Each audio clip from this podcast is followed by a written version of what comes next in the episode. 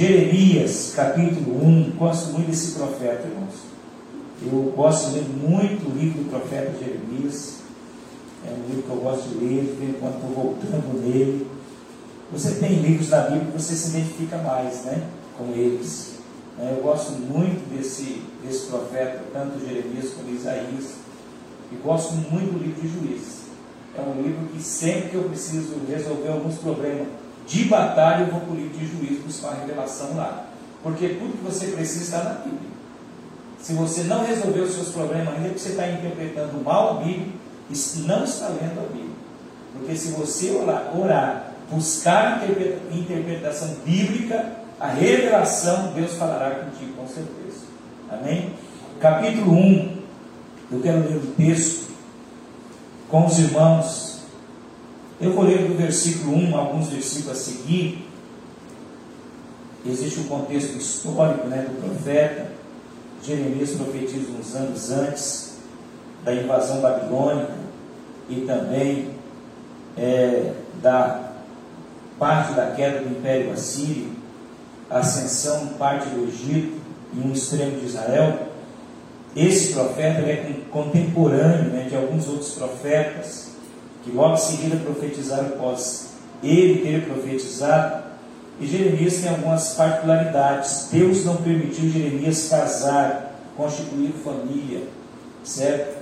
Ele então ficou sem família para descrever uma natureza do seu ministério profético para a sociedade de Israel e também representar Israel.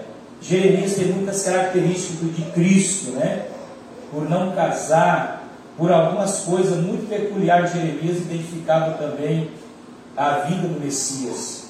Então tem umas coisas que Deus faz que a gente nunca vai entender. Para Jeremias, né, ele não permitiu Jeremias casar. Já para Oséias, ele mandou Osés casar com uma meretriz, uma prostituta, para representar um outro lado de Israel, né? Israel agora é Deus representava Israel como o esposo traído.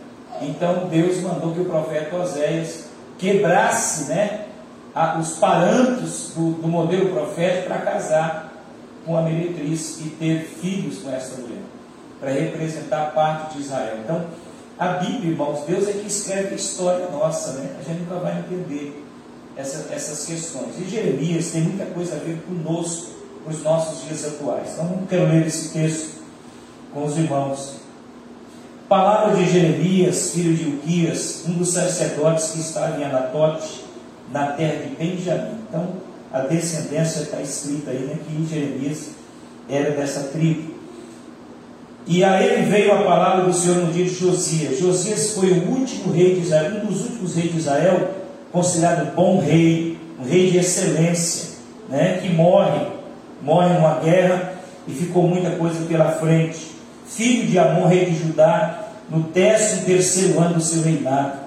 Também nos dias de Joaquim, filho de Josias, rei de Judá, até o fim de um décimo é, de Zedequias, então já é neto aí, né? Um dos netos, na verdade, de, do rei Josias. Então Jeremias tem um ministério profético muito longo, porque vai morrer o rei, vai nascer, vai ter o filho e vai ter o neto em, em governo, e Jeremias está ainda em, como profeta. Até o 15 dia do exílio de Jerusalém. Né? A, a mim me veio a palavra do Senhor dizendo: Antes que eu te formasse no ventre da sua mãe eu te conheci. Antes que saísse da madre, eu te consagrei e te constituí profeta às nações. Então disse eu: Ah, Senhor Deus, eis que eu não sei falar, porque eu, eu não passo de uma criança, mas a palavra no hebraico é de um jovem ainda aprendiz, de um adolescente. Mas o Senhor lhe disse: Não digas, não posso, não passo de uma criança, porque a todos a quem eu te enviar irás, e tudo quanto eu te mandar falarás. Não temas diante deles, porque eu sou contigo para te livrar, diz o Senhor. Depois estendeu o Senhor a mão e tocou na boca de Jeremias, e o Senhor lhe disse: Eis que ponho na tua boca as minhas palavras. Olha que eu te constituo sobre as nações e sobre os reis. Esse é o versículo chave. Primeiro, para arrancares, para derribares, para destruires e arruinares, mas também para edificares e para plantares. Amém, irmãos? Amém. Bem, muitas verdades existem aqui, eu quero me prender mais no versículo 10, mais no versículo 10, falando sobre essa personalidade e esse chamado e esse ministério que Jeremias teve, mas também nós nessa geração somos os Jeremias de Deus. Veja bem, a eleição Deus elege Jeremias quando ele estava sendo gerado no ventre da sua mãe. Isso fala de eleição. Né? Nós somos chamados por Deus por adoção. Israel é o filho da carne. Né? Nós, igreja, somos filhos da adoção. Fomos eleitos. A primeira parte, irmãos, que Deus tem para conosco é a nossa eleição. Se não somos eleitos, não somos filhos, mas se somos eleitos, se tornamos filhos de Deus por eleição e por adoção. Veja bem, todos os quantos estão aqui esta noite, e milhões de cristãos que estão espalhados no mundo, né? todos eles foram chamados e eleitos por Deus. E você precisa entender esse primeiro papel como filho de Deus, eleitos né, eleito, nós somos eleitos, não somos servos, não somos amigos do Evangelho, não somos servos do Evangelho, somos simpatizantes, como muitas igrejas usam o termo simpatizante. Não, somos filhos de Deus, por eleição. Deus nos elegeu, aleluia. Efésios capítulo 1, verso 6. Deus nos elegeu antes da fundação do mundo. Veja bem que no plano de Deus, na eternidade, antes de Deus criar qualquer coisa, quando Deus estava formando todas as coisas, Ele já tinha elegido a igreja. Nós somos eleitos antes da fundação do mundo. Jesus já morreu antes da fundação do mundo. O que Jesus fez há dois mil anos atrás, há milhões e talvez bilhões de anos, já tinha acontecido na eternidade. Então nós somos eleitos antes da fundação do mundo. Você é um privilegiado. Que você estava contextualizado no plano de salvação de Deus? Se você está aqui, você é um privilegiado por Deus. Deus te elegeu. Quando nós somos eleitos, Deus nos dá uma identidade. Porque o texto é claro dizendo, primeiro, antes de você ser formado, certo? Eu te elegi. E quando você saiu da madre, eu te constituí. Isso está falando de identidade. Existem muitos filhos de Deus que entenderam seu papel de filho, mas não desenvolveu a sua identidade em Cristo. Deixa eu dizer uma coisa: você é igual a Jesus. O mesmo poder que estava sobre o Cristo está sobre você. A mesma graça, a mesma divindade a mesma unção do Espírito que estava sobre Jesus está sobre você. Ele já te constituiu. A palavra constituição ou constituir fala de posicionamento, de um lugar que Deus te deu no seu reino. Amém, irmãos? Veja bem que Deus abençoou a igreja depois da eleição. A Bíblia diz que Deus nos elegeu e nos trouxe para estar nos lugares celestiais com Cristo, em Cristo. Então nós, além de sermos eleitos, nós já assumimos uma posição. Agora o grande problema é que as pessoas ainda não acharam seu espaço no reino. Então Deus precisa que você se encontre. Tratando de ministérios, nós temos cinco ministérios da igreja, que está em Efésios. Tratando sobre os dons, temos doze dons que Deus deu à igreja, né? está lá no livro de 1 Coríntios 12. Tratando de, de talentos, Deus nos deu muitos talentos, que está em Romanos. Veja bem, nós somos enriquecidos na posição pelo qual Deus nos chamou. Agora, quando você se encontrar seu, na sua posição, além de eleito como filho, Deus usará a sua vida. É isso que ele está dizendo a Jeremias. Ele diz: Jeremias, quando você estava sendo formado no ventre, eu te conheci, eu te dei, eu te elegi, eu te dei uma eleição. Quando você saiu da madre, eu te consagrei. Fala do ministério, do chamado, da unção, que é sobre isso que nós vamos falar, e te constituí profeta das nações. Meus irmãos, todos quantos se tornaram filhos, Deus os chamou, além de chamar, Deus o constituiu, consagrou. E veja bem que não existe unção sem consagração. Na antiga aliança, para a pessoa ser formalizado um profeta, ele precisava receber a unção, para ele se tornar um rei, precisava da unção de rei. Então esses ministérios eram específicos. Para ele se tornar um sacerdote, ele tinha que ser ungido a sacerdote. Cristo, para se tornar Cristo, precisou de uma unção, Isaías 61. Deus ungiu Jesus de Nazaré com Espírito Santo e com virtude, que saiu fazendo bem a todos, curando os enfermos, limpando os leprosos, ressuscitando os mortos, certo? Dando audição ao surdo, dando vista aos cegos. Era uma unção que ele tinha recebido pelo fato de ele ter sido eleito filho de Deus. Veja bem, Deus te consagrou. Se você foi consagrado a Deus, através da eleição, Deus te deu uma unção. E quando Ele te dá a unção, essa unção vem, primeiro, para desfazer as obras de Satanás e para implantar o reino de Deus. Preste atenção nisso, que é sobre isso que eu vou falar. Veja bem o que Deus disse ao profeta. Ele diz: Eu te, te escolhi, te consagrei. Então ele questiona o seu chamado, ele foge da sua responsabilidade, porque a tendência humana e nossa é sempre fugir daquilo pelo qual Deus já nos chamou. Isso é horrível. Quando Jonas tenta fugir né, não indo pregar os ninivitas, mas tentou fugir para outro lugar, Deus foi lá e pegou Jonas né, e trouxe Jonas ao seu lugar. Foi engolido pelo grande peso, o irmão já sabe da história.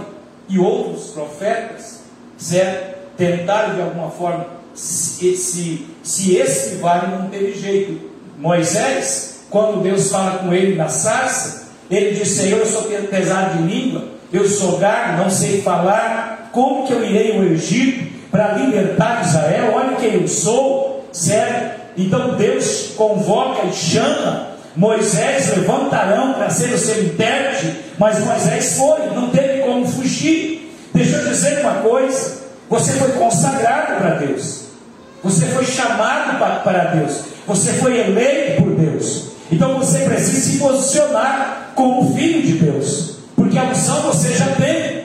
Pastor, e aonde eu entro nisso? Através da unção profética, da voz profética. Porque Deus vai levantar Jeremias em tempo de caos, quando Israel estava desciado, quando Israel estava caído na idolatria, não queria ouvir a voz de Deus. Certo? Quando Israel estava pronto para ser destruído pelo império assírio, pelo império babilônico, eles seriam massacrados por esses impérios, mas veio uma palavra de arrependimento. Então Deus levanta o profeta Jeremias para falar para Israel: arrependam-se, certo? Volte-se para Deus. Se vocês fizerem isso, Deus levará o destruidor para longe e vocês terão paz. Vocês não sairão da nação de vocês, da terra de vocês. Mas se vocês ouvirem a voz de Deus, o destruidor vai chegar, certo? A desolação vai chegar em vocês serão levados cativos para longe de vossas terras, os vossos filhos ficarão chorando, certo? os vossos velhos ficarão sofrendo, porque vocês não deram ouvido à voz de Deus. Meus irmãos, se Deus realmente elegeu, se Deus te consagrou, então Deus te dá uma missão primeiro, e aqui que está a chave da vitória da igreja. Amém? Deus não me chamou para você ficar batendo bate, é, tendo bate-boca em redes sociais, discutindo com A e com B, puxando a orelha de alguém. Deus me chamou como voz profética. Preste atenção nisso.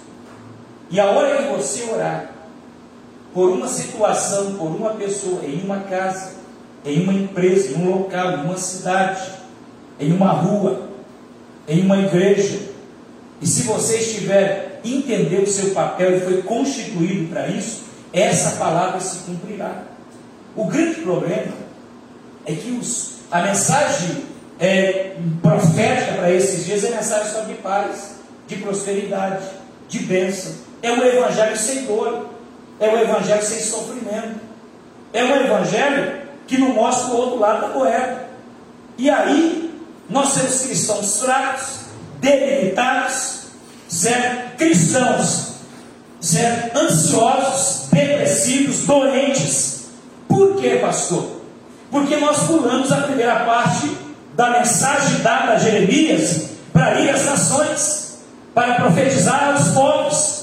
E qual é a primeira mensagem? Está no versículo 10. É isso que Deus chamou Jeremias. E Deus nos chamou. Ele disse para Jeremias: primeiro ele purifica a boca de Jeremias. Deus disse para Jeremias: Jeremias, a partir de hoje, a sua boca será como fogo. Quando você falar, vai se derreter os corações dos homens. Está lá em Jeremias capítulo 5, versículo 9. Deus disse: Jeremias, eu vou tocar em seus lábios eu vou tocar em seus lábios quando você orar e você ministrar, Jeremias. Essas pessoas, eles irão se derreter diante daquilo que você falar. Isso vai arder, vai derreter aos seus corações e eles ficarão paz, porque a sua boca será como fogo, certo que vai sair, será como fogo sairá da sua boca e derreterá o coração dos homens. Preste atenção, irmãos. Qual que é a primeira parte, pastor, que Deus me chamou? Está no texto. Deus te chamou para a primeira parte. Primeiro, para você arrancar. Para você arrancar. A palavra arrancar aqui no hebraico é puxar para baixo. Arrancar de uma vez. Deus te levantou como crente, como cristão para você chegar em ambientes escuros, malignos, em que o problema está instalado há anos, existem maldições talvez hereditárias. Deus se levantou para arrancar de lá, certo? Através da sua voz profética, através da sua unção. Pastor, eu não sei mais o que fazer por A, por B, por C, pela minha família, por ciclano, por bertano. Use esse texto. A Bíblia diz para Jeremias: Jeremias, eu te constituí para arrancar o problema das nações, para arrancar o pecado do povo. Jeremias, vai e faça como eu te mandei. Os que não te ouvirem pagarão por isso, serão consumidos da minha ira. Deixa eu dizer uma coisa: Deus nos constituiu como igreja, irmãos, para arrancar o mal, para tirar o demônio mesmo. Foi por isso que Jesus disse em Marcos 16,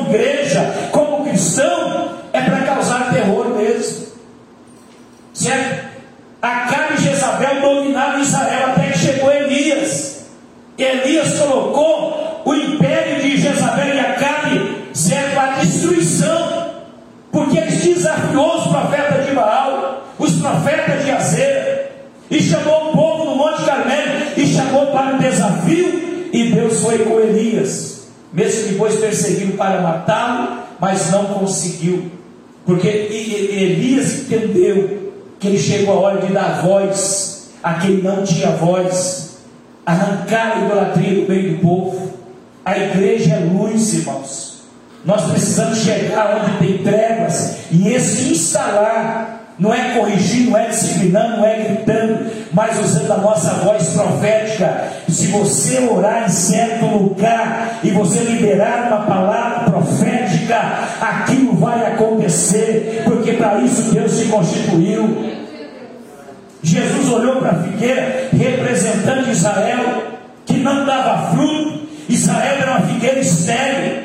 E Jesus olha para a figueira e disse: Nunca mais nasça fruto em ti. E a Bíblia diz que naquele momento em diante, a figueira começou a se secar, representando Israel. Os discípulos ficaram admirados com aquilo, ficaram assustados. Mas essa era a voz que Jesus estava dando aos discípulos. Em outras palavras, dizendo a eles: aquilo que vocês falarem, e vocês orarem, e declararem, em nome do meu Pai, assim será feito. Deus nos constituiu, irmãos.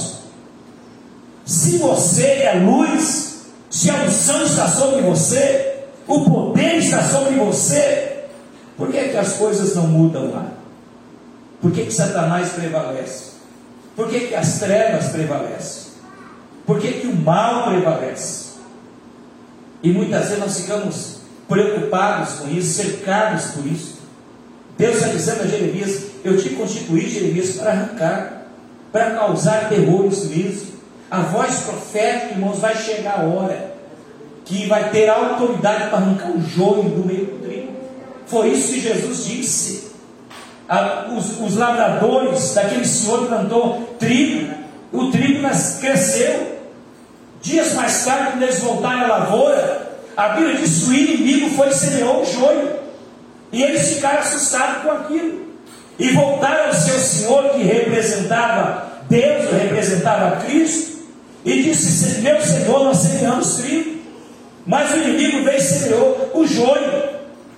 Certo? E aí, eles disseram que nós vamos lá e arrancamos o joio. Aquele homem sabiamente disse: Não, não. Deixa eles crescerem juntos. Porque vai chegar a hora que será tirado o trigo e tirado o joio. E separará os dois. Em outras palavras, o que Jesus está falando aos discípulos é o seguinte: vocês ainda não receberam a unção profética, vocês não entenderam o papel de vocês do reino. Então, se vocês agirem humanamente, vocês vão estragar aquilo que é de Deus. E é o que está acontecendo. Porque tem muitas pessoas na flor da emoção, na flor da razão, na flor, na flor da sua natureza, no lugar de gerar bênção, gera problema, gera maldição. Mas se você estiver debaixo de uma autoridade profética, de uma palavra profética, aquilo que você falar vai ser um divisor de água. Deus vai separar o joio do trigo a luz das trevas, mas tem que ser debaixo da unção profética. E a gente precisa entender essas coisas. Por isso que há muito litígio entre irmãos, há muitos conflitos, há muitas coisas que acabam se gerando brigas, contendas, porque nós agimos, irmãos, não debaixo de uma unção, não debaixo de uma qualidade profética ou de um ministério de uma unção profética. Nós temos a unção, mas não sabemos usá-la. Então seja sábio. Chegue no lugar que você precisa transformar e transforme. De que forma, pastor? Usando seus lábios. Deus está dizendo como fogo. É, a sua boca será como fogo. Quando você falar, converterá o coração dos homens. Eles se derreterão. Veja bem, se você estiver debaixo de uma graça profética, uma autoridade profética, certo? O que você falar, Deus vai cumprir. O grande problema é que nós não falamos de acordo com os oráculos de Deus, como diz o apóstolo Paulo. Nós falamos na base do nosso conhecimento, das nossas emoções, e não flui, irmãos. Por isso que você tem que orar na hora certa. Você tem que dar o conselho na hora certa na hora da unção profética para a sua vida.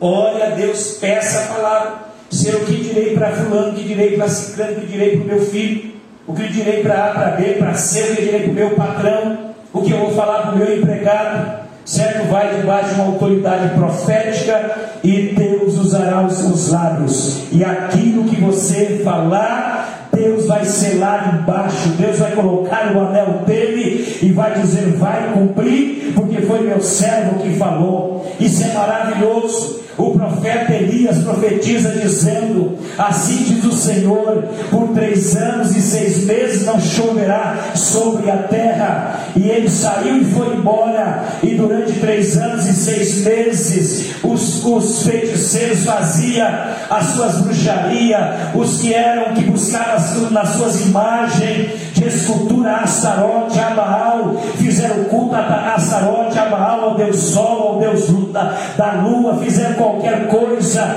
e nada aconteceu. Sabe por quê, irmãos? Porque tinha uma palavra profética empenhada. Elias estava lá para derrubar, para destruir, para arrancar o império de Acabe, o império de Jezabel, e isso aconteceu. Houve seca sobre a terra. O profeta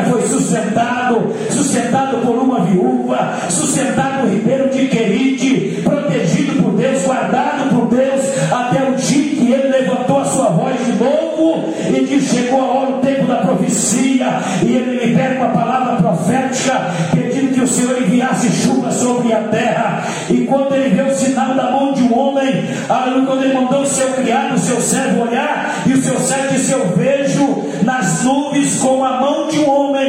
Elias disse: Isso basta, o Senhor já ouviu a minha oração. Ele disse ao seu criado: Corre, anuncia, cabe, correr com as suas carruagens, porque se ele não correr rápido, a chuva pegará ele pelo caminho. Meus irmãos, quando você tem a voz profética, a palavra profética, aquilo que você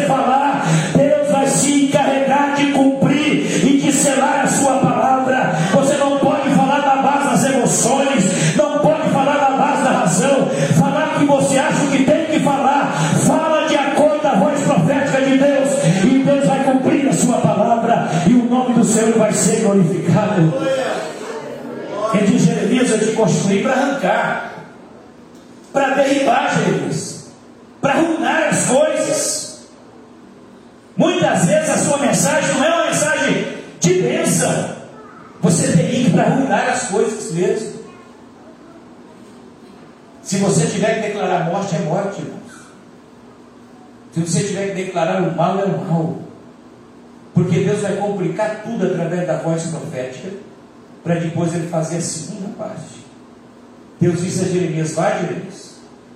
Eu quero que você vai para destruir, desconstruir, para arruinar. Para isso eu te chamei. Olha o que Deus disse através do profeta Malaquias. Eis que eu envio o profeta Elias, antes do terrível e grande dia do Senhor, e ele converterá o coração dos pais aos filhos, dos filhos aos pais, antes que eu venha vir a terra com maldição. Isso ele disse em Malaquias. 500 anos aproximadamente mais tarde, 400 e poucos anos mais tarde, essa voz entrou em erupção outra vez. Nos arredores da Judéia, tem uma mulher idosa, velha, e Deus visita Isabel e dá o filho a Isabel. Ela recebe o filho da promessa. E quem estava nascendo no cenário profético, porque tinha uma profecia em pauta nos céus, porque Deus não perde o controle de nada. O Pai, o Filho e o Espírito Santo se reúnem sempre para tratar as coisas ao nosso respeito, a minha vida, a sua vida. Deus não faz nada sem antes avisar os teus santos servos e profetas, isso está escrito, e Deus vai cumprir a sua palavra.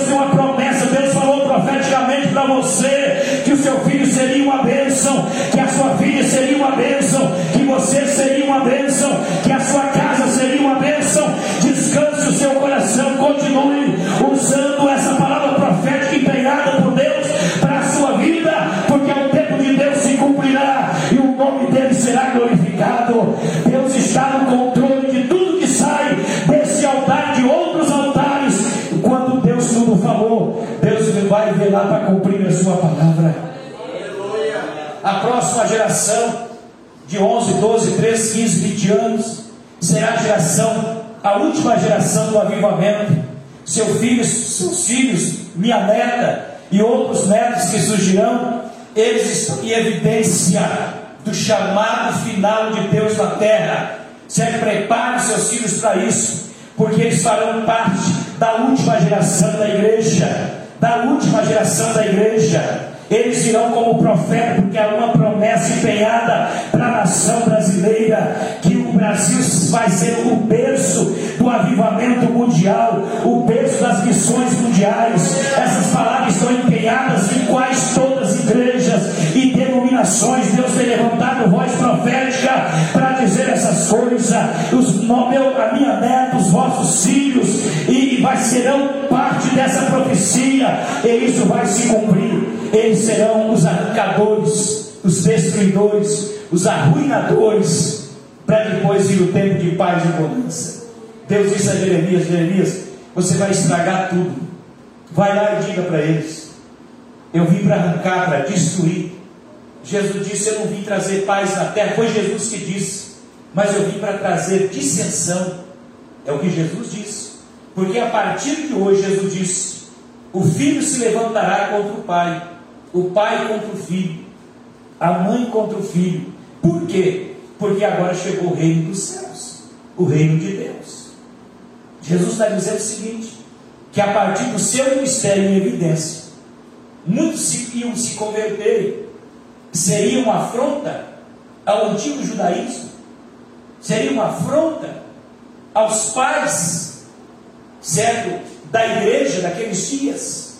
É uma nova geração que surgiu, Jesus chama os galileus, longe dos olhos de Jerusalém, para ser seus discípulos, e começou a operar milagres.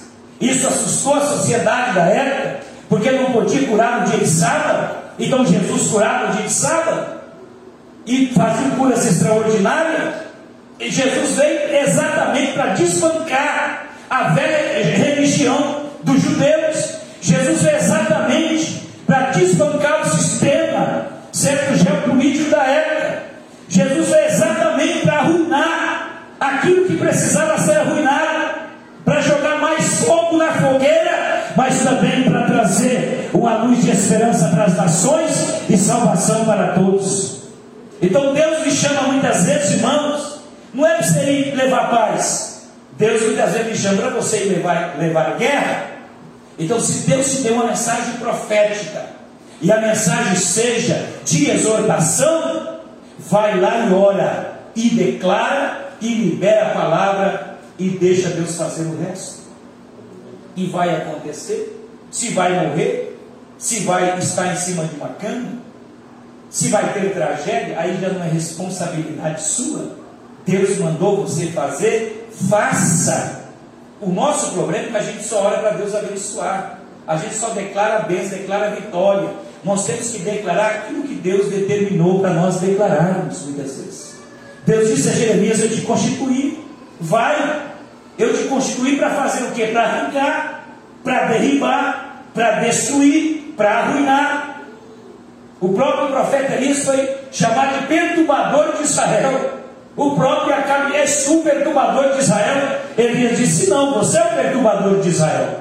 João Batista, que foi decapitado, né, a sua cabeça cortada, colocada em prato, por encontro o sistema de Herodes. Assim foram os jogos babilônicos, os jogos judeus da Babilônia, quando fizeram aquela estátua para todos passarem e se prostrarem.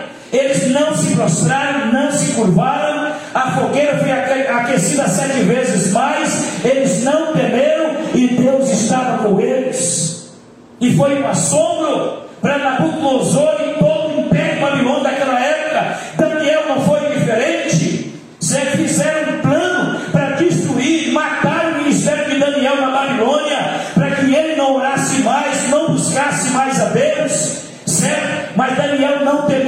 essas coisas, continuou orando, aumentou as orações, aumentou o clamor, voltado para Jerusalém, foi lançado na cova dos leões e nada aconteceu com Daniel e os seus inimigos depois foram lançados na cova dos leões e foram devorados pelos leões. Meus irmãos, Deus nos levantou e nós precisamos entender, além da nossa eleição, o nosso posicionamento no reino dos céus. Mas muitas vezes não, não, não entendemos isso. Constituiu. Você está num posicionamento em Cristo. O que você precisa esta noite? O que você precisa esta noite? Se você orar de acordo aos oráculos de Deus, a unção que Deus te deu, vai acontecer. Vai acontecer. Quando nós oramos com autoridade, quando você ora por um doente, e você ordena que aquele câncer vai embora, que aquela artrite vai embora, que aquela depressão vai embora, o que você está fazendo? Você está fazendo o quê? Você está arrancando. É a autoridade que Deus te deu.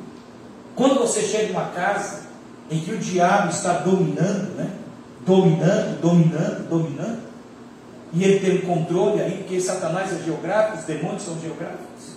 Ele precisa de lugares, né? ele precisa de lugar para se estabelecer, então estabelece em pessoas, estabelece em casa, estabelece em empresa, estabelece um monte de lugar, e você chega, e quando você chega, pessoa, aquele demônio fica com raiva do que Jesus fez em Cadara. Quando ele chegou, o demônio gritou: O que nós temos nós contigo, Jesus de Nazaré? Vieste nos atormentar antes do tempo? E Jesus repreendeu aquela legião, veio para arrancar. Deus se constituiu para fazer essas coisas. É levar luz aonde não tem. É para você não ser amado por todos. E é um papel que a igreja precisa entender. Igreja que é amada por mundo deixou de servir a Deus há muito tempo. Igreja que é aplaudida pelo mundo, é dos seus simpatizantes, Deus já saiu dessa igreja há muito tempo. Tem milagre, tem bênção, tem sinais, possivelmente, mas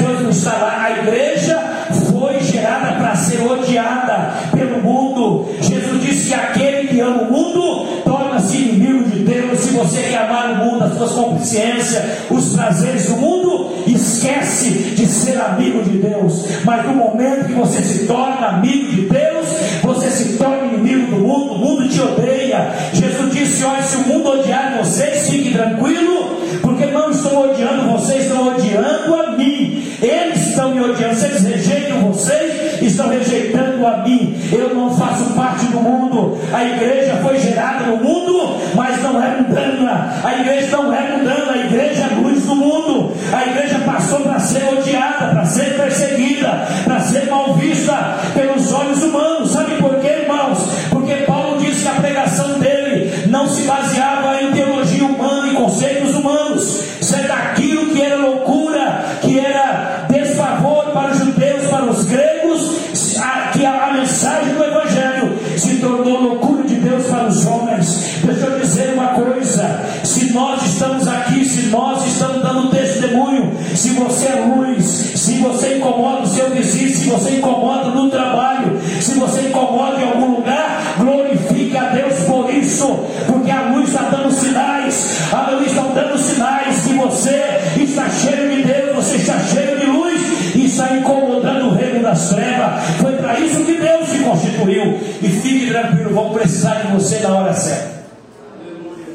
Chamar de crentinho, de quadrado, de problemático, de louco.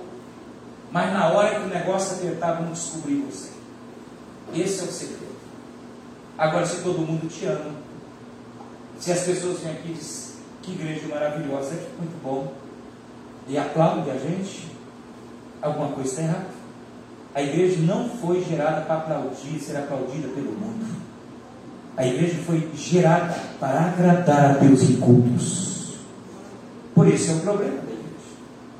Por isso nós temos uma geração que está fazendo tudo para agradar o mundo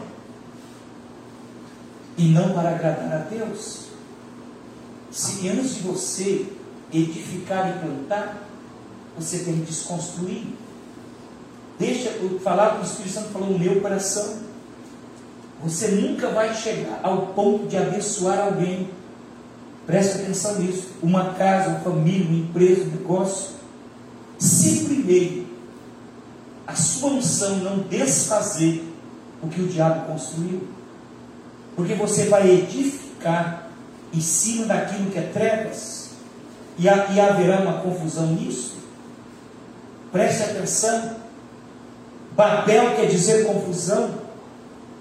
Quando os homens começaram a edificar a Torre de Babel, aquela grande obra, se é, a ideia deles era unificar uma única língua, um único poder, ter o controle de tudo, dominar tudo na região da Mesopotâmia. Então Deus desce, confunde, arranca, destrói, confunde as línguas. Mas a Babel, a Babilônia nunca deixou de ser influência. Eles sempre estão no ambiente da influência. A palavra Babilônia só perde para a palavra Jerusalém na Bíblia. Porque até no Apocalipse ela é citada mais do que a própria Jerusalém. Porque essa palavra quer dizer aquele que confunde, ou aquele que se mistura. Então entende uma coisa: Deus não poderia apenas confundir as línguas e edificar sobre Babel. Deus teve que destruir Babel. Deus não poderia edificar algo sobre as muralhas de Jericó, porque era a cidade dos amorreus. O controle da terra prometida estava sobre os amorreus. Quem eram os amorreus? Era uma junção de povos que se tornaram um povo poderoso e inimigo número de Israel. Deus poderia dizer para os filhos de Israel, para Josué, que Jericó mata todo mundo, e Jericó, os muros de Jericó, em Jericó são de vocês. Deus disse: não, eu tenho que destruir tudo para começar uma coisa nova. Então Deus implodiu os muros de Jericó, crianças, velhos, mulheres, todos foram mortos, destruídos. Não ficou geração dos amorreus, e assim Israel entrou na terra prometida. Deixa eu dizer uma coisa, irmãos. Jesus precisou fazer algo que ninguém fez, que os profetas antigos aliança deveriam fazer e não fez, que os sacerdotes deveriam fazer e não fez. Por isso que Jesus criou um novo mandamento, um novo mandamento, um novo fundamento. Ele edificou a igreja sobre ele. Ele não podia edificar a igreja sobre os velhos profetas, sobre os velhos sacerdotes, sobre a lei de Moisés. Não. Ele precisou desfazer o velho para constituir o novo. Entenda uma coisa: se você quer que Deus prospere algo da sua vida, da sua família, da sua casa,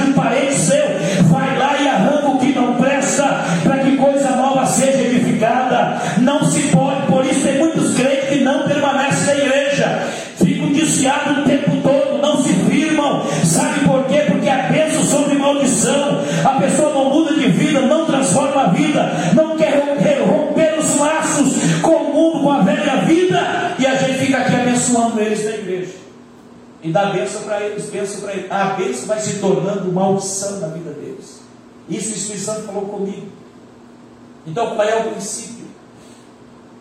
O princípio é Deus arrancar o que não presta para plantar uma coisa nova.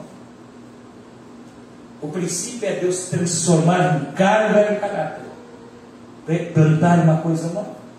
Segundo os Coríntios 5, 7, os que estão em Cristo, nova criatura, não é meia criatura, não é uma, uma criatura, uma criatura re, reconstruída, é uma nova criatura. O que Deus pode fazer é a princípio de uma nova criatura. As coisas velhas se passaram e tudo se fez novo. Você sabia que essa terra que nós estamos pisando agora, e os céus que nós estamos olhando, tanto esse céu atmosférico, o cosmo, eles serão destruídos por Deus. Deus vai destruir a terra num tempo muito próximo. Deus vai enrolar o céu como se enrola um tapete, diz a Bíblia. Para quê? Para que Deus crie uma nova terra. Porque essa terra já foi restaurada com a queda de Satanás. E Deus em seis dias reconstrói, restaura a terra. Mas agora não. Deus vai desfazer a terra. Deus vai enrolar os céus e vai fazer uma nova terra e um novo céu para a igreja habitar para sempre. Está escrito: Eis que faço nova todas as coisas. Apocalipse. Um novo céu, uma nova terra, porque é um novo povo, A igreja é um povo que está chegando à eternidade para ficar para sempre. Você faz parte do novo de Deus, do projeto de Deus. E tendo uma coisa, irmãos, os fundamentos do Evangelho foi colocado, não pode ser mudado. Está aqui fundamentado, Paulo diz: se aparecer alguém, um anjo, um homem, seja lá o que for, pregando outro evangelho, além daquele que eu vos tenho anunciado, considerai esse evangelho maldito, essa pregação anátima, maldição, porque já foi posta o evangelho. A Bíblia não permite aumentar está escrito, está escrito para sempre. Aleluia, para sempre, para sempre, para sempre. Porque esta é a palavra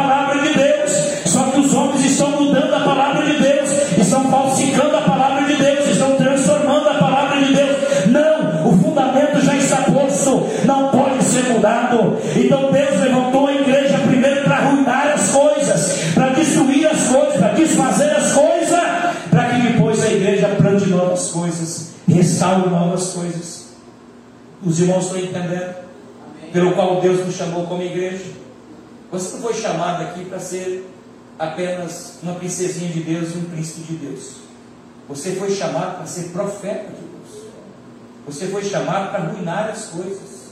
Não tenha medo de falar. Talvez alguém está remoendo e diz, puxa, eu falei aqui, não era para ter falado. Eu dei aquela palavra, não era para ter dado. Descanse o seu coração. Porque se saiu da sua boca na unção de Deus, ela se cumprirá, irmãos. Não vai voltar vazia. Não volta. Escreva uma coisa, não volta. Vai cumprir o propósito de Deus, os desígnios de Deus. E vai acontecer. Entenda isso. Se você orar e declarar no mundo espiritual o que você quer declarar, de acordo com os horários de Deus, a unção de Deus, isso se cumprirá, não mudará. Deus cumprirá a palavra. Porque Deus não pode mudar aquilo que Ele colocou em seus lábios para ser profetizado. Entenda uma coisa: é uma unção profética para a sua vida. Deus constituiu Jeremias, tocou na sua boca, com as suas mãos, e a partir daquele momento, Jeremias se tornou um fogo para quem o ouvia. Né? Quem não sabe sobre Jonathan Edwards, um dos maiores, dos maiores sermões da história, pecadores na mão de um Deus irado. Esse homem fez as pessoas passarem mal nos bancos, ranger os dentes, e não foi por um dia, foram por muitos dias. Quem não ouviu falar sobre o Wes L. Moody e outros grandes pregadores da história na nossa geração? Será que essa geração realmente é uma voz profética? Mas são bajuladores de pessoas, de palcos. A igreja não é palco, a igreja não é outro lugar a não ser altar da voz profética de Deus. É através daqui que Deus vai falar com as nações, é através daqui que Deus vai curar, que Deus vai restaurar, que Deus vai edificar, mas que Deus vai derribar também, que Deus vai destruir também, que Deus vai destituir também. Essa é a voz profética de Deus. Deus disse a Jeremias: vai e diz, Jeremias, o que, que eu coloquei em seus lábios. Você arruina, você mas também, Jeremias, eu te dei autoridade para edificar e para plantar. O momento que Deus vai te levantar para edificar e para plantar na vida das pessoas. Você será plantador de bênção na vida das pessoas, de sementes poderosas na vida de pessoas. Entenda uma coisa: Deus está lhe chamando esta noite. Eu não sei em que nível do chamado profético, entre aspas, a gente fala profético, é no sentido futurístico, que Deus está te chamando. Quantas vezes você reteve muitas coisas que Deus mandou você falar, assim, não, não vou falar não, isso eu falar coisa da minha cabeça, depois eu vou ser mal compreendido por isso. Fala em nome de Jesus. Se for debaixo da autoridade de Deus, descanse seu coração, porque vai acontecer. Vão voltar depois e dizer: Você tinha razão. Deus disse a Jeremias: Eu te levantei, Jeremias. Os que os profetas falam, expressam que vem da boca de Deus, e são carregadas de unção e de poder, e elas se manifestam para a destruição do rei de Satanás. Deus nos chamou e chamou a igreja para duas coisas. Primeira coisa, destruir o rei do diabo. Amém, irmãos? Eu vejo muitas vezes as pessoas chegam na igreja e dizem, pastor, me ajude em oração, ou ajude fulano em oração, porque o diabo está matando ele. ele tá, a família está sendo destruída. Você é a voz de Deus lá. Você é a unção de Deus porque me chamar. É você. Você foi chamado para duas coisas só, como igreja: para desfazer o que o diabo fez e para implantar o que Deus precisa plantar. É simples, mas muitas vezes nós temos medo. Não, não tenha medo. Se alguém chegou em desespero em você, socorre essa pessoa, ministra nessa pessoa, atende essa pessoa, não espere por ninguém, vai lá e seja a voz de Deus para a vida dessa pessoa, uma palavra sua ou um abraço seu ungido vai transformar a vida dessa pessoa. Um café que você for tomar e orar com ele no momento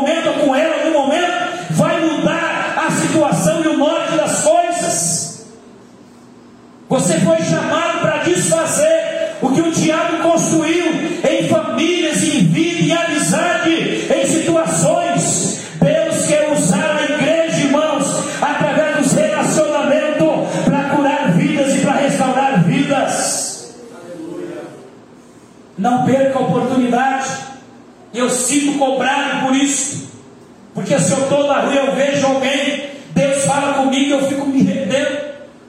Não posso. Eu disse, Deus, eu não posso me reter mais. Seja a voz profética. Não tenha medo de falar. E aí você prefere não falar para manter a amizade do que falar e perder a amizade. Mas perda a amizade sendo uma voz profética de Deus. Para isso o Filho de Deus se manifestou, carne de João, para desfazer as obras do diabo. Esse é o segredo igreja. Nós fomos chamados para desfazer, irmãos. Não chamamos para fazer aliança com o diabo. Faraó tentou fazer aliança com Moisés dez vezes. Negociar a saída de Israel do Egito com Moisés dez vezes. Porque o diabo é astuto. O diabo sabe quando você está indo para ser libertador de alguém. Então ele vai criar caminhos, ele vai criar bloqueio, vai criar resistência. Para que você não chegue lá, para que você não seja instrumento de Deus lá por dez vezes. Então chegou a hora que Deus disse: Eu preciso agir. Foram dez ações de praga sobre o Egito, mas a saída de Israel era uma perda gigantesca para o Egito. Mão de obra barata, povo inteligente, e essa saída custaria muito caro para o Egito. Mas Moisés tirou Israel do Egito. Eu gosto da palavra que Moisés disse a Faraó, quando Faraó tenta negociar até o gado, as crianças, as mulheres, depois os homens. Depois Faraó tentou negociar o culto com Israel. Ele disse a Moisés: Não, se é para vocês cultuar o vosso Deus, vai ali no deserto, cultue, e vocês voltem, e está tudo certo. Tem muita gente, irmãos, negociando com Satanás, com as obras das trevas. Muitas igrejas negociando com o reino de Satanás, usando doutrina de demônio e doutrina de homens, e não pregam mais a palavra de Deus genuína, poderosa. Se eu tiver que ser corrigido pela palavra que seja, se você tiver que ser corrigido pela palavra que seja, mas a verdade precisa ser anunciada,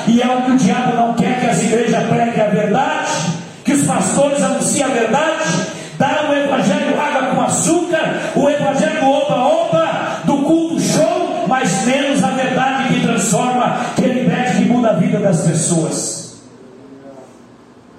Nós estamos negociando com as trevas. Então Moisés vai a Faraó e diz: Faraó, é o seguinte, vou dizer algo a você. Nenhuma unha, nenhuma unha de Israel ficará no Egito. Nenhuma unha. Não tem negócio com você. Ou você deixa, ou você deixa. Então vê a morte dos primogênitos. Todo o Egito perdeu o seu filho mais velho. Cada casa que tinha um filho mais velho morreu naquela noite. Então Faraó não suportou. Até no palácio morreu o futuro sucessor. Tiveram que abrir mão. Quando, irmãos, você resiste o reino das trevas, você se opõe contra ele, com a verdade do Evangelho, fique tranquilo, porque Deus virá em seu socorro. Deus lhe chamou para desfazer as obras do diabo. Não dá mole para Satanás, não dá mole para demônio, não dá mole, porque a Bíblia diz: não deis lugar ao diabo. E tem gente fazendo aliança com o inferno, fazendo aliança com Satanás, fazendo aliança com os demônios, para se manter. Não se mantenha dessa forma. A palavra de Deus é pura e verdadeira. Certo? A mesma espada que corta para vocês, corta para mim. A mesma punição para vocês é para mim. Deus não tem filhos prediletos, tem filhos escolhidos. Deus tem filhos e apenas filho. Ele vai tratar cada filho de acordo com o que precisa ser tratado. E se Ele nos corrigir é porque Ele nos ama. A Bíblia diz que Deus nos corrige porque Ele nos ama, Ele nos vê como filho. Então essa é a verdade.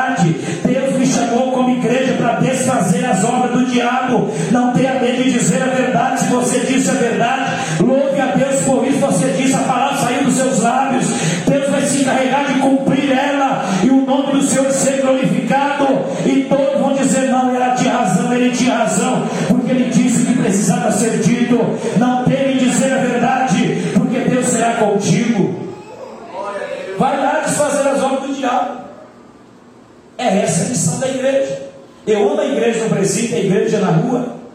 Sonho de voltar para as ruas, de evangelizar com o panfletinho, de orar pelas pessoas na rua. A igreja perdeu essa identidade.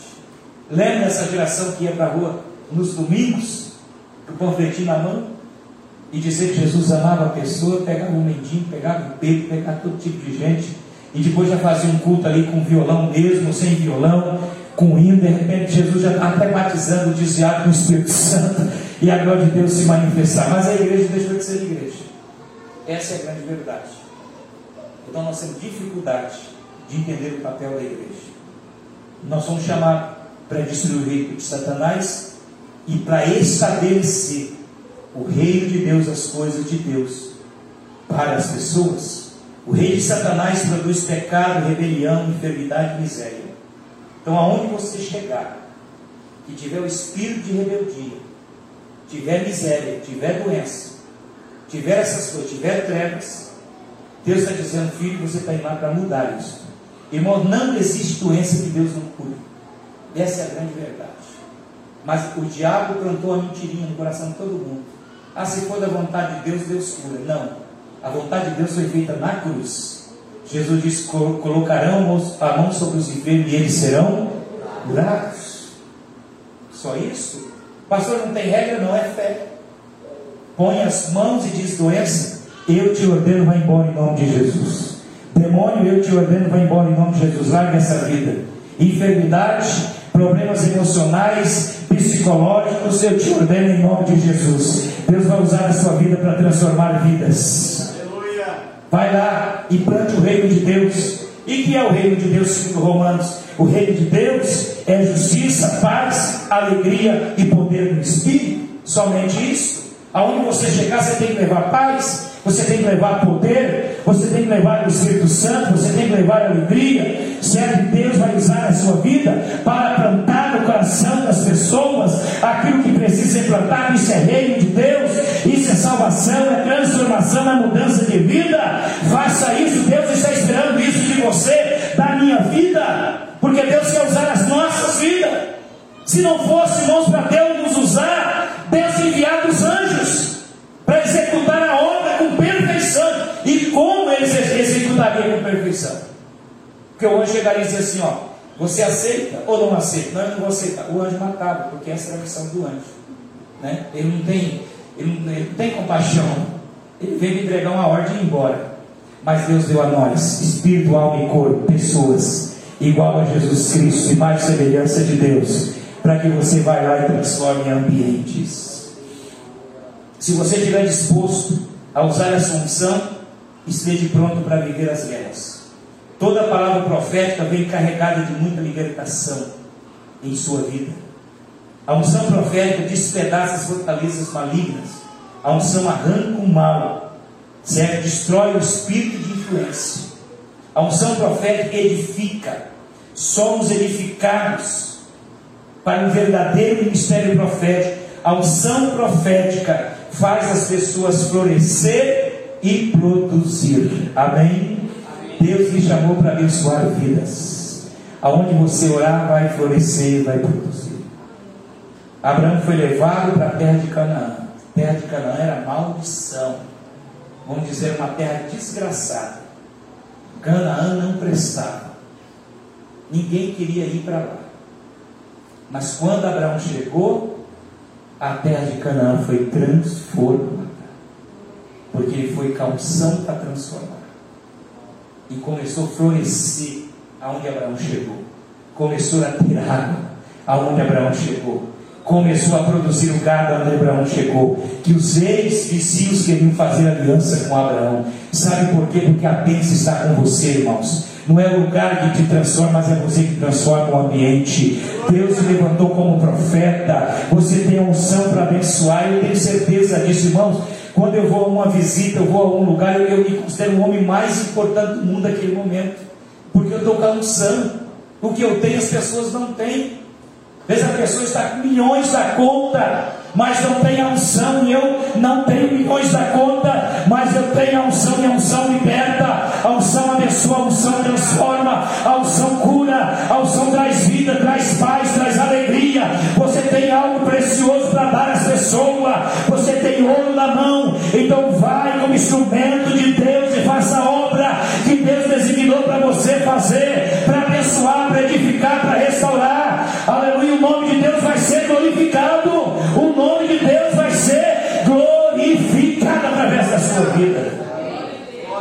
Ficamos em pé. Aleluia. Eu vou fazer uma oração, Gabi depois vai dar um aviso importante aqui. Entenda uma coisa. Eu disse aqui do Equador, quando nós fomos no Equador, nós tínhamos uma grande posição política lá. E Deus através do clamor que fizemos, mudou a história daquele, daquele país e daquela capital. Assim será onde você for. Olhe, pegue a sua bandeira, a bandeira da nação que você quer ir. Confeccione a sua bandeira, desenha, pinte a bandeira no caderno. Põe joelhos sobre ela. Profetiza sobre ela. Se você luta por aquele projeto que você tem, nós fizemos aqui o materializar os sonhos. Eu estou crendo nisso.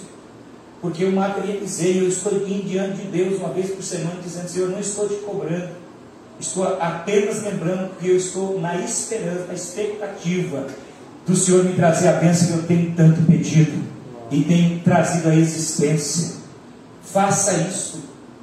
Muitas vezes nós nos prendemos, irmãos, em ambientes que não é para estar preso. Se Deus te deu um dom natural, use esse dom, Senhor, eu serei. Eu já declaro no mundo espiritual. Certo? Se você quer ser um milionário, então aprenda a comer como um milionário, andar como um milionário, falar como um milionário. Traga resistência, porque a unção está sobre você. Você é a pessoa mais importante aonde você estiver. Guarde essa palavra, você é a pessoa mais importante, a autoridade mais importante aonde você estiver. Amém? Se você estiver dentro da prefeitura, você é o mais importante. Se você estiver numa empresa, você é o mais importante. Por quê? Porque você pode orar e Deus pode mudar tudo, transformar tudo, colocar a mesa de perna para cima, porque a unção está sobre a sua vida. Se é para fazer, faz. Se é para ministrar, ministra. Deixa a unção de Deus fluir na sua vida. Não se retenha, deixa Deus trabalhar. Você é a pessoa mais importante. Aleluia. Onde você for, tem bênção. Onde você for, tem milagre. Aonde você chegar, a luz chegou, o poder chegou, a graça chegou, a autoridade chegou, a unção